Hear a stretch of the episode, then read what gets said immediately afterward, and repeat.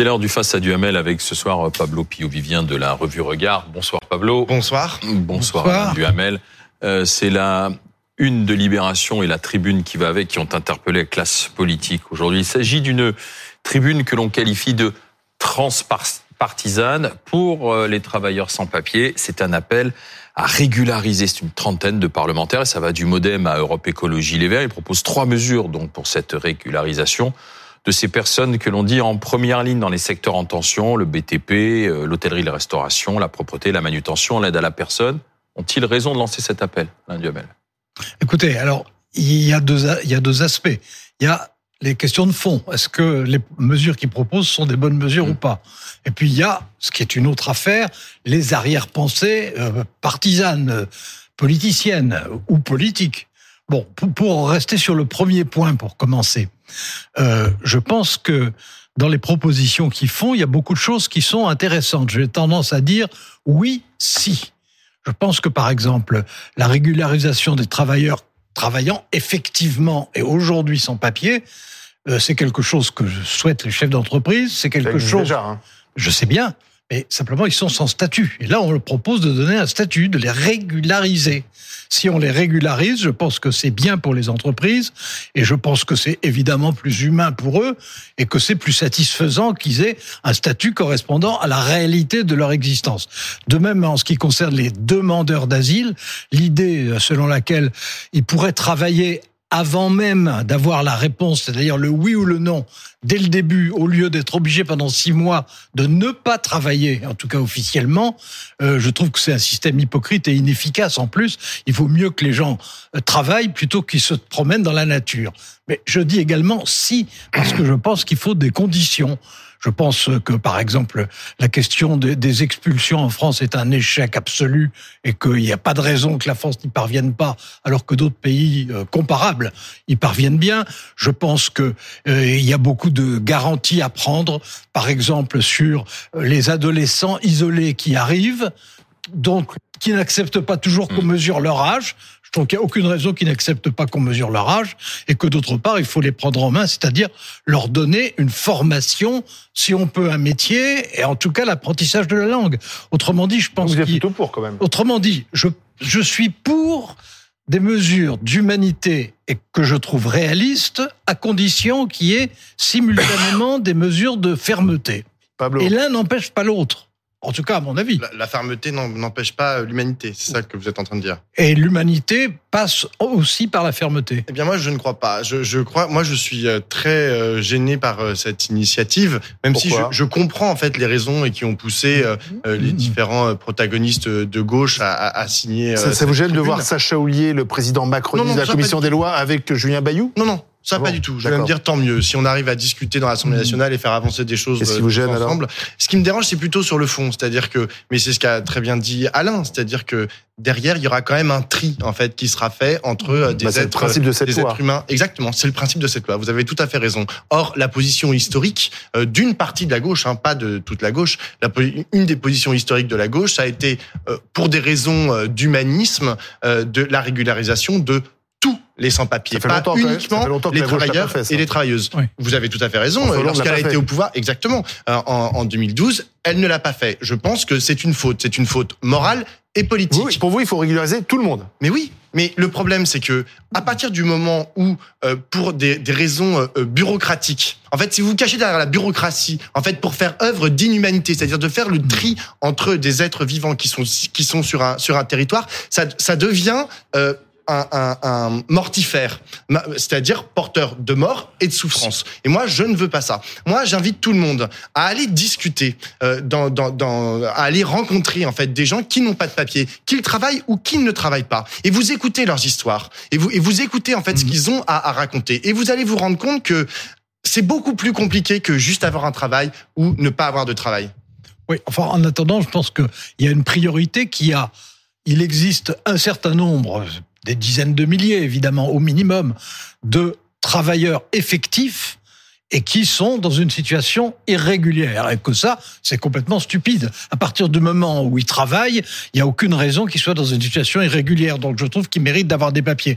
Par ailleurs, en ce qui concerne euh, les demandeurs d'asile, c'est tout à fait autre chose. Hein. Les demandeurs d'asile ne sont pas comme les premiers des, des, gens qui viennent pour des raisons économiques. C'est des gens qui viennent théoriquement pour, des raisons, politiques. De, de, survie aussi souvent. Hum. Bon, euh, en ce qui concerne les demandeurs d'asile. Et, ça euh, explose hein, d'ailleurs, les demandes d'asile en Europe. L'ensemble de l'Europe. Et alors en particulier évidemment en Italie.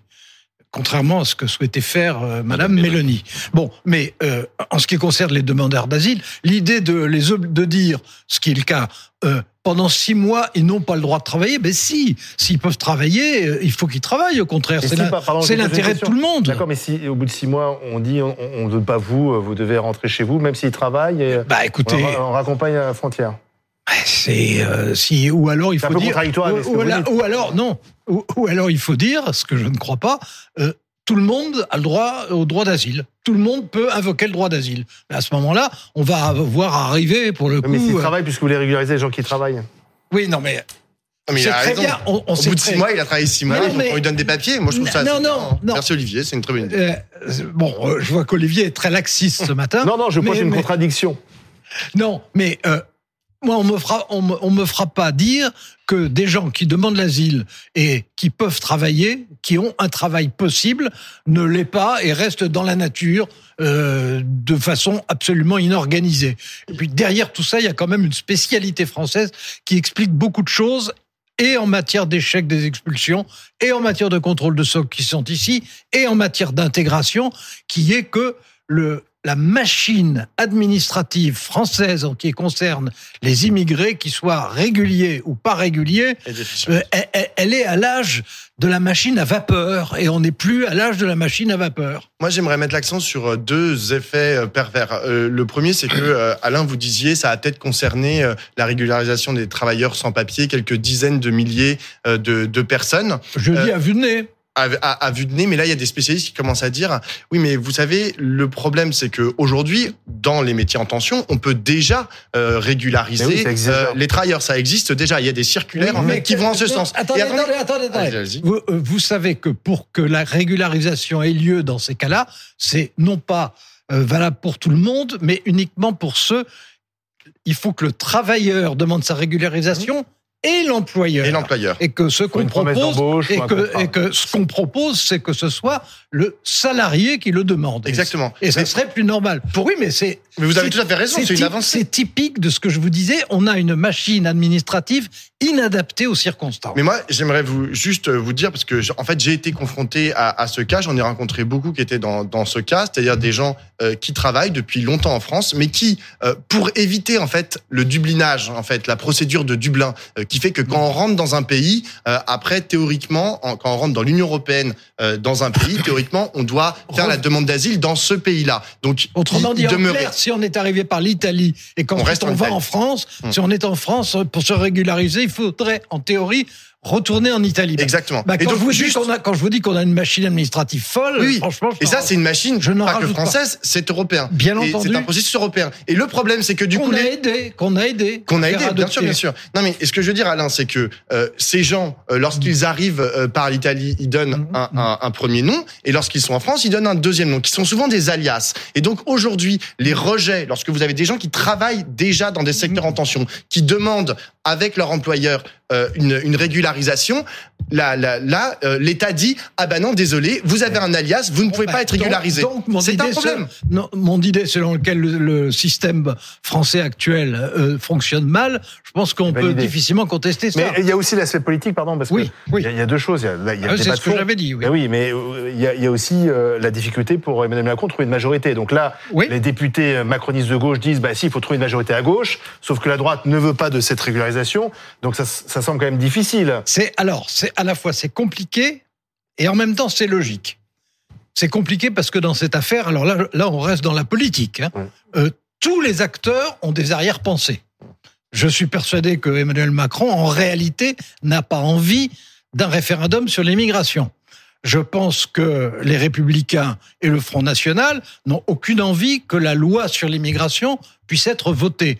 Et je pense que la gauche et aussi la majorité Renaissance et les centristes ont envie de montrer que ce ne sont pas les républicains et le Rassemblement national qui doivent décider pour tout le monde au Parlement, mais que eux pèsent au moins autant et en fait plus. Alors vous voyez que ça n'est pas d'une très grande simplicité, mais derrière ça, il y a une logique qui est absolument évidente, c'est comme il ne peut pas y avoir d'élargissement par alliance de la majorité relative d'Emmanuel Macron avec la droite, eh bien, jusqu'au bout, on va essayer de travailler par des, par des majorités deux projets qui seront quelquefois de droite et quelquefois de gauche. Et on peut dire sur le, la loi sur l'immigration dont il est tellement question et qui va avoir un rôle politique important dans les six prochains mois, évidemment, on peut dire que dans ce domaine, il y a une partie de la loi qui peut être votée avec l'appui d'une partie de la gauche et une partie de la loi qui peut être votée avec l'approbation de la droite. Mais pour ceux qui nous suivent, lesquels? C'est-à-dire que la partie de la ah, gauche bah qui votera quel bah, alors, alors, ça c'est très facile. Tout ce qui va dans le sens de l'intégration, c'est la gauche qui donnera les voix. Tout ce qui donne dans le sens du contrôle, de la répression, du blocage, ce sera la droite. Donc en même c'est un scénario possible ça? C'est un scénario qui est possible. Euh, après on va voir en fait comment les différentes composantes de la Nupes, hein, de la de la gauche réagissent à ça, parce qu'ils peuvent, ils peuvent aussi se dire bon bah, écoutez, en fait on est en train de nous enfumer, parce que nous on va voter une partie, mais mais derrière il y a exactement ce qu'on ne veut pas qui va être voté. Mais, ça, tout, le monde, tout le monde le sait, mais ça peut être aussi un motif de ne pas voter, exactement, de participer en fait à, la logique qui est derrière. C'est pour ça que, sans vouloir faire trop de cuisine, c'est pour ça qu'une des hypothèses est qu'une partie de la loi soit votée avec l'appui d'une partie de la gauche, qu'une partie de la loi soit votée avec euh, l'aide d'une partie de la droite, mais que tout le monde fasse aussi des paris non pas sur les votes, mais sur les abstentions. Et que, avec les abstentions, disons, des majorités très très relatives. Opportunistes, à ce moment-là, on peut y arriver. Il y, a, il y a, une chose euh, qui est intéressante. J'ai écouté euh, l'argumentaire ce matin à la radio de, de, de, Sacha Houlier et lui il mettait en avant qui le donc a signé la tribune avec et, et, le président de la commission des, lois, macroniste. macroniste représentait le gauche, le, oui, le gauche de la Macronie, mais macroniste. Et, euh, et donc dans, dans, son argumentaire, il mettait avant le en avant le pragmatisme. Et c'est un peu ce que disait Alain dans, dans, son, dans son premier exposé, c'est-à-dire que en vérité, euh, les patrons, euh, le Medef ils se taisent un peu là-dessus parce que pour eux, ça peut être tout bénéf en fait de pouvoir régulariser euh, des, des, des, des, travailleurs euh, salariés, avec en plus un effet pervers, à mon sens, euh, c'est que lorsque vous allez dire bon bah voilà, dans les métiers en tension, on va on va régulariser bah immédiatement ceux qui ne seront pas dans les métiers en tension, qu'est-ce qu'ils vont faire? Ils vont arriver dans les métiers en tension. Ils vont dire bah nous pour avoir des papiers, nous sommes des nous sommes sans papiers sur le territoire, nous nous voulons aller travailler dans ces secteurs-là. Et ensuite, du coup, qu'est-ce que font les capitalistes? En fait C'est normal, ils vont pouvoir baisser au lieu de au lieu de payer 2000 euros une tâche, ils vont mmh. baisser les salaires puisque va y avoir beaucoup plus de gens qui vont se présenter pour pouvoir avoir des papiers. Et ça, c'est un effet pervers à mon sens que les chefs d'entreprise ont déjà en tête. Vous oubliez que dans ces secteurs d'activité, il y a aussi des conventions, des conventions collectives. Bien sûr, vous ne pouvez pas faire faire du dumping euh, comme vous voulez. Bah non, vous pouvez pas aller très très bas, mais vous pouvez quand même aller au plus bas. non, et d'autant plus vrai qu'il y a plusieurs de, de ces branches professionnelles qui actuellement ont un salaire minimum en dessous du SMIC et qui bientôt seront obligés de, de l'avoir au moins égal. Merci Pablo Piovi, merci Alain Duhamel.